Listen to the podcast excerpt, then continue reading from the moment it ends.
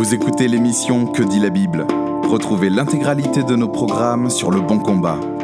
www.leboncombat.fr Bonjour et bienvenue sur Que dit la Bible, l'émission hebdo du blog Le Bon Combat. Nous quittons euh, le livre de la Genèse cette semaine et nous allons euh, aller dans le Nouveau Testament, dans le livre des Actes, pour parler d'un passage situé dans le chapitre 21 du livre des Actes. Un passage qui comporte une petite difficulté qui, qui n'est pas très compliquée, qu'on devrait réussir à résoudre rapidement entre nous, mais qui a quand même accaparé l'attention de certains commentateurs critiques, notamment en raison du rôle et de la mention particulière de Jacques. Alors vous savez que Pierre est le leader de l'Église, en tout cas dans les douze premiers chapitres du livre des Actes. Et puis suite à son arrestation, au chapitre 12, on le voit qui euh, va dans un autre lieu, et même si on le revoit après, il faut reconnaître qu'il est beaucoup moins mis en avant, et qu'on a moins le sentiment d'une prééminence de Pierre, en tout cas à Jérusalem. Alors euh, parallèlement, on a la figure de Jacques qui monte, et qu'on retrouve euh, notamment au chapitre 15 lors du concile de Jérusalem, euh, avec beaucoup d'autorité, qui vient un petit peu donner le discours conclusif de cette grande rencontre, et qui va un petit peu donner le, tempo pour la suite en expliquant que euh, bah, on va rien imposer aux païens, notamment sur la loi de Moïse, mais qu'on va quand même leur demander de s'abstenir des viandes sacrifiées aux idoles, du sang, des animaux et de la débauche. Cependant, les spécialistes critiques note que les personnes qui vont créer des troubles dans le sud de l'actuelle Turquie, dans le sud de l'Asie, qui est probablement de mon point de vue la Galatie, alors je vous mettrai un petit lien dans les, les, commentaires du, du, podcast pour vous indiquer un article que j'ai écrit pour lequel je pense que la Galatie, en fait, c'est la région au sud de l'actuelle Turquie et non pas la région au nord. Ça, c'est une autre histoire.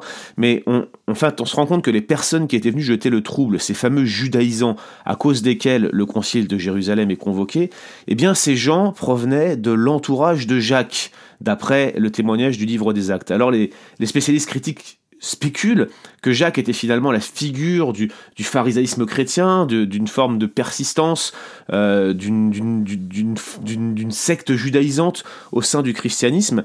Et lorsque, au chapitre 21 qu'on va lire maintenant, nous tombons sur ce passage où on voit que les Juifs insistent pour que Paul se fasse raser la tête et suive un vœu, eh bien, on a le sentiment peut-être que c'est Jacques qui commande une nouvelle fois ces choses. En tout cas, c'est ce que les spécialistes critiques cherchent à dire, et, dans cette étape-là, en réalité, on a le sentiment que Paul se serait peut-être un peu refroidi, que peut-être il aurait pris ses distances avec la grâce dans toute sa plénitude qu'il prêchait au début de son ministère. Alors, quelques éléments de contexte avant que je lise le texte en question. On voit qu'au chapitre 20, euh, Paul est pressé au début du chapitre 20, d'aller à Jérusalem, et il est tellement pressé qu'il ne passe pas par l'église d'Éphèse, alors que pourtant c'était probablement son centre missionnaire à l'époque, c'est là où il était euh, un petit peu son, sa base de retraite à laquelle il repassait tout le temps, il va à Millet, on voit qu'il laisse pas tomber Éphèse, hein, parce que quand il est à Millet, qui est un grand port, il convoque les anciens d'Éphèse qui le rejoignent, et on a tous les, cet épisode au chapitre 20, où ils se mettent ensemble sur la plage, et où il dit « Je ne fais pour moi-même aucun cas de ma vie, comme si elle m'était précieuse, pourvu que j'accomplisse ma course avec joie, merveilleuse parole, que celle de l'apôtre Paul, mais en même temps, on le voit qu'il est, très préoccupé pour cette église d'Éphèse en leur disant Je vois que des, loups vont venir après mon départ et qu'ils ne vont pas épargner le troupeau, donc il les met en garde. Mais lui, il continue, il est pressé, il veut aller à Jérusalem, donc il file direct, il traverse cette partie de la mer Méditerranée, euh, ils accostent à Tyr, et puis en fait, ils vont descendre vers Jérusalem en longeant la côte, de sorte qu'ils vont arriver à Césarée, et à Césarée, ils vont rencontrer Philippe, donc c'est le fameux épisode sur lequel on fera bien sûr tôt ou tard un podcast, avec ces fameuses quatre filles qui prophétisent chez lui, on en reparlera un de ces jours, mais pas aujourd'hui, n'est-ce pas? Et puis de Césarée, il va à Jérusalem, et là, élément important, il s'arrête chez un certain Nasson, verset 15, chapitre 21, verset 15, chez qui il va loger. Je vous propose qu'on commence notre lecture à partir d'ici, donc verset 15. Après ces jours-là, nous, c'est-à-dire Luc, l'auteur potentiel, et puis toutes les personnes qui accompagnaient Paul, et Paul lui-même, eh bien, il dit Nous fîmes nos préparatifs, nous montâmes à Jérusalem. Quelques disciples de Césarée vinrent aussi avec nous et nous conduisirent chez un nommé Menasson de l'île de Chypre, disciple de longue date chez qui nous devions loger.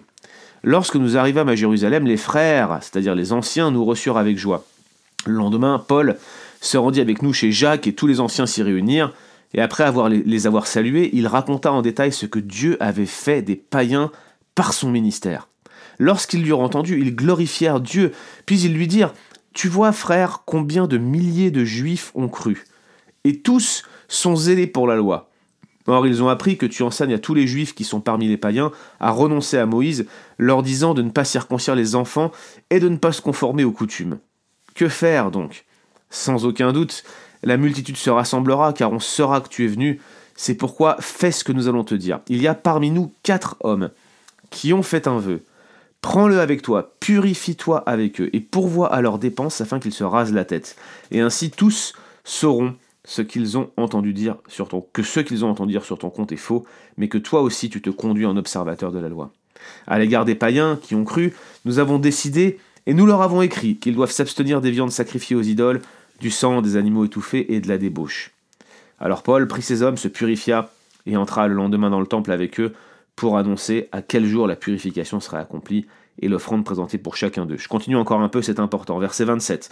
À la fin des sept jours, les Juifs d'Asie ayant vu Paul dans le temple, soulevèrent toute la foule et mirent la main sur lui en criant Hommes israélites, au secours Voici l'homme qui prêche partout et à tout le monde contre le peuple, contre la loi et contre ce lieu. Il a même introduit des Grecs dans le temple et a profané ce saint lieu. Car ils avaient vu auparavant Trophime d'Éphèse avec lui dans la ville, et ils croyaient que Paul l'avait fait rentrer dans le temple. Et puis toute la ville fut en émoi, ils vont l'attraper, ils vont le battre affreusement, atrocement, et ensuite, vous connaissez la suite, l'arrestation par les Romains, et le fait que dans la suite, il va être envoyé jusqu'à César parce qu'il va faire appel à lui. Alors qu'est-ce qui se passe? Paul avait-il une attitude ambivalente quant à la loi de Moïse? En effet, dans Galate, il s'oppose vigoureusement à la circoncision, et puis là on le retrouve finalement euh, sans euh, trop élever la voix contre la circoncision, et puis même limite prêt à se faire tout à tous, puisqu'il accepte dans un certain sens euh, que la multitude va se rassembler et qu'on va lui reprocher une rumeur selon laquelle il enseignera à tous les juifs de renoncer à Moïse et de ne pas circoncire les enfants et de ne pas se conformer aux coutumes juives. Alors bien évidemment c'était une rumeur a priori qui n'avait aucun fondement, en tout cas on le voit dans la suite du récit,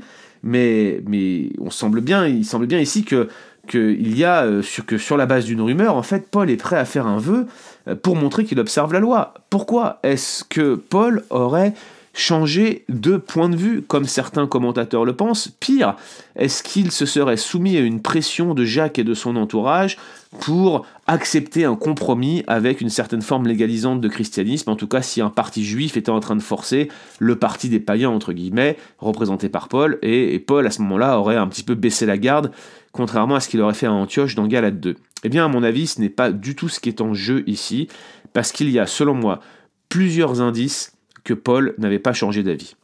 Déjà, il était accompagné d'une délégation qui était exclusivement païenne, ou presque, à part lui et Timothée, peut-être Luc, bien que Luc, on ne soit pas sûr qu'il était juif ou non. Regardez dans Acte 20, verset 4, ceux qui partent avec lui, il est écrit, il avait pour l'accompagner jusqu'en Asie et qui ont continué ensuite avec lui, Sopater de Bérée, fils de Pyrrhus, Aristarque, et second de Thessalonique, Gaius de Derbe, Timothée ainsi que Tichique et Trophime originaires d'Asie. Donc on a toute une liste de gens qui sont soit originaires de la Grèce, soit originaires de la Turquie, qui tous sont des païens, voire des Galates, d'anciens Celtes. C'est tout à fait possible pour Trophime et Tichique, on n'en sait rien, Trophime était d'Éphèse, donc on ne sait pas trop ce qui, la nationalité des personnes qui l'accompagnaient, mais en tout état de cause, il n'était pas juif et Paul n'avait pas honte de se balader avec une telle délégation. En plus de cela, euh, quand on regarde chapitre 21, verset 18-19, on voit que Paul vient pour présenter explicitement son ministère, a priori comme il l'a fait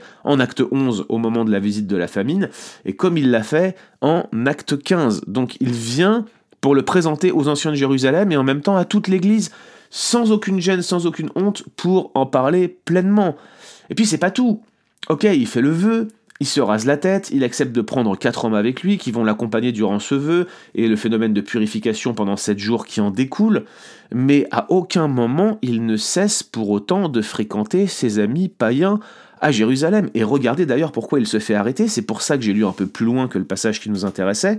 On voit qu'il se fait arrêter dans la ville parce que les Juifs qui l'avaient vu avec son ami d'Éphèse, Trophime, eh bien pensaient que Paul l'avait fait rentrer dans le temple et du coup ils se jettent sur lui et si la garde romaine n'était pas intervenue, il l'aurait lapidé. Donc quand on considère tous ces éléments, on voit bien que, Paul n'a pas du tout renié, en tout cas ses amis, ni son envie de s'afficher clairement avec eux. D'ailleurs, notez la différence entre l'attitude de Paul, qui prend Trophime et se balade partout dans la ville où la plus forte concentration de juifs orthodoxes existe à cette époque.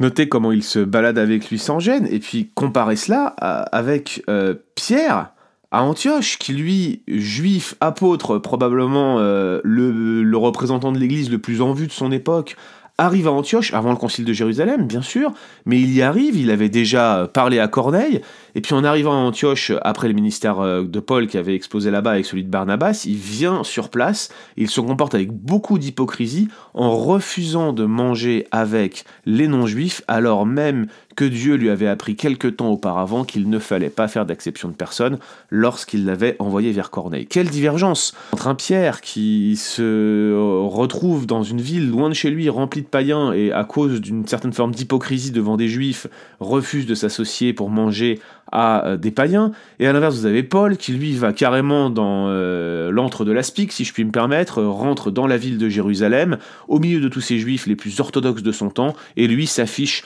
sans hésiter le moins du monde avec des païens en plein milieu de la ville, sachant pertinemment, ayant reçu des prophéties à l'avance, ce que ça allait déclencher, à savoir son arrestation, sa molestation, et qu'il allait quitter la ville sous les chaînes. Donc il le savait et il y allait quand même en pleine tête. Tous ces indices me montrent que Paul n'avait absolument pas renié sa théologie, n'avait pas changé d'avis et en tout cas, si pression il y avait, il n'avait cédé en rien. Et justement, c'est là mon deuxième point, il y a aussi des indices qui montrent que l'église de Jérusalem, ses anciens et même Jacques allaient dans le même sens que Paul.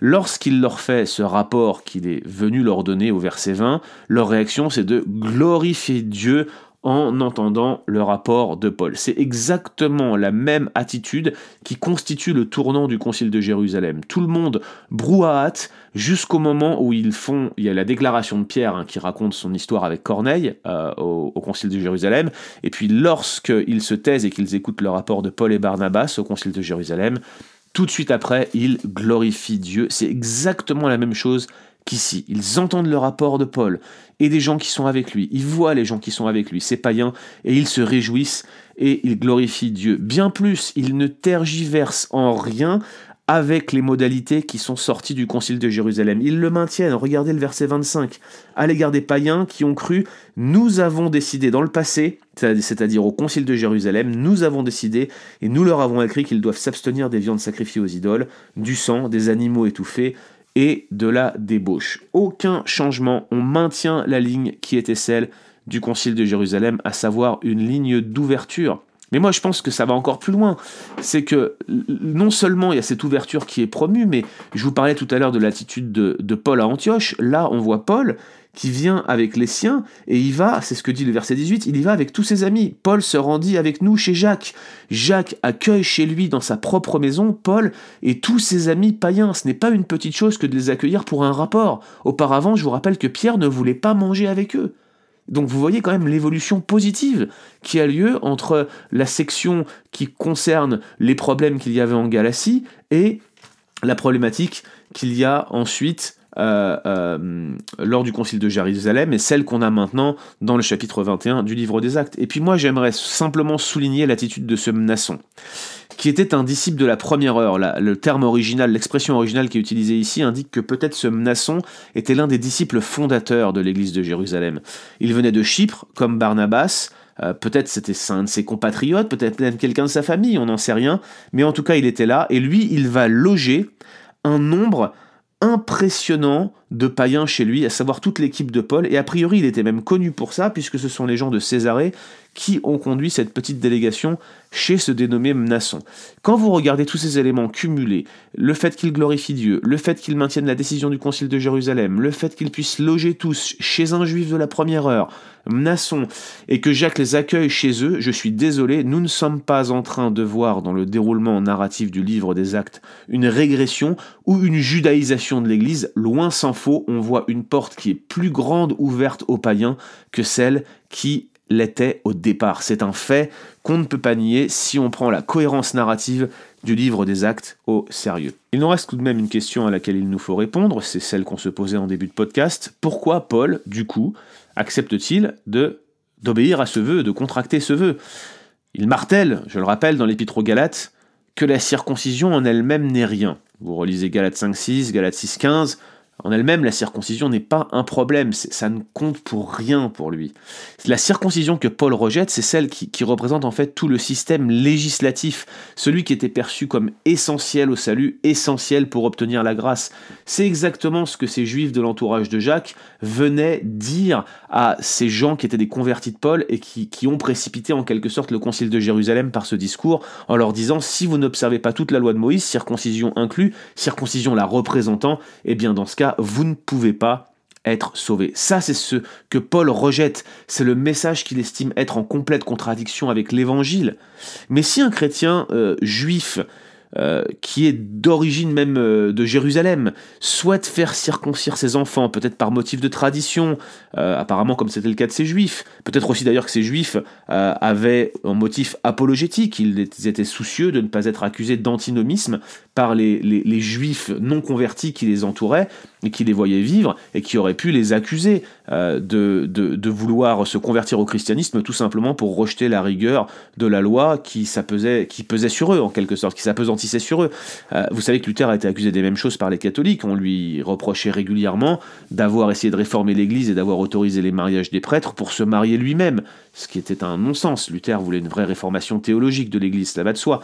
Mais c'est un peu peut-être ça que, que ces juifs voulaient éviter dans un autre domaine. Eh bien, si un chrétien d'origine juive souhaite faire circoncire ses enfants euh, pour ce style de motif-là, par motif apologétique ou simplement par coutume, comme ça a l'air d'être le cas dans ce passage, pour observer une tradition de leurs ancêtres, eh bien Paul n'y est pas opposé, il voit même peut-être ça d'un très bon oeil, puisque lui-même, il semble être un gardien de certaines traditions, il avait sa culture et il l'acceptait. Ce que je veux dire ici, c'est que Paul n'est pas de nouveau en train de se soumettre à la loi ou même de faire preuve de compromis.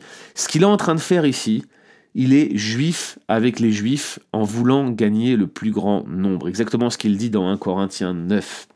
Il accepte de montrer qu'il ne s'oppose pas à la loi par principe, mais qu'il s'associe pleinement aux juifs qui, euh, par motif apologétique, euh, ou par tradition euh, ne comptaient pas sur la loi pour obtenir la grâce, mais ils choisissent quand même de continuer à observer euh, cette loi cérémonielle par motif traditionnel, par motif apologétique, ou peut-être même par déférence envers celui qui a été le Dieu d'Israël, en espérant que, que, que, Dieu va gagner les siens. Et c'est ce qu'on voit dans le discours de Paul dans, dans Romains 9 à 11, il, il a cette tristesse continuelle, il voudrait même limite être anathème pour que les siens soient sauvés. N'était-ce pas peut-être cet esprit qui animait ces juifs qui continuaient à persévérer dans la loi, qui étaient zélés pour cette loi. À mon sens, on a ici une démarche de Paul qui est hautement apologétique et je pense qu'elle devrait nous inspirer. Il y a en effet un autre exemple qu'on peut retrouver dans le livre des Actes où Paul agit d'une manière similaire. C'est dans le chapitre 16 au verset 3 où Paul choisit de circoncire Timothée. Vous savez que Timothée n'était pas pleinement juif, sa mère était juive, son aïeul était juive, mais son père apparemment était grec et, païen. Et euh, Timothée, en fait, les frères rendaient de lui un bon témoignage, mais il n'était pas circoncis.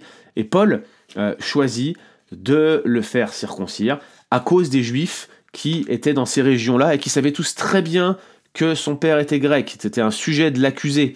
Mais en faisant que, que Timothée pardon, se faisait circoncire, eh bien, il permettait ici, en quelque sorte, d'aplanir les sentiers du témoignage qui allait avoir lieu dans ces contrées-là, surtout en prenant Timothée comme aide. Il coupait court à tout argument contre en disant que cet homme s'était tourné vers le christianisme parce qu'il refusait d'obéir à la loi de Moïse, notamment en refusant de se faire circoncire. En agissant ainsi, Paul avait un génie apologétique particulier qui était quand même coûteux, c'est pas une petite chose que de se faire circoncire, ça fait très mal, et ça nous montre qu'ils étaient prêts à aller jusque-là pour gagner les juifs de ces régions à l'évangile. Souvenez-vous de la stratégie de Paul, c'est les juifs d'abord.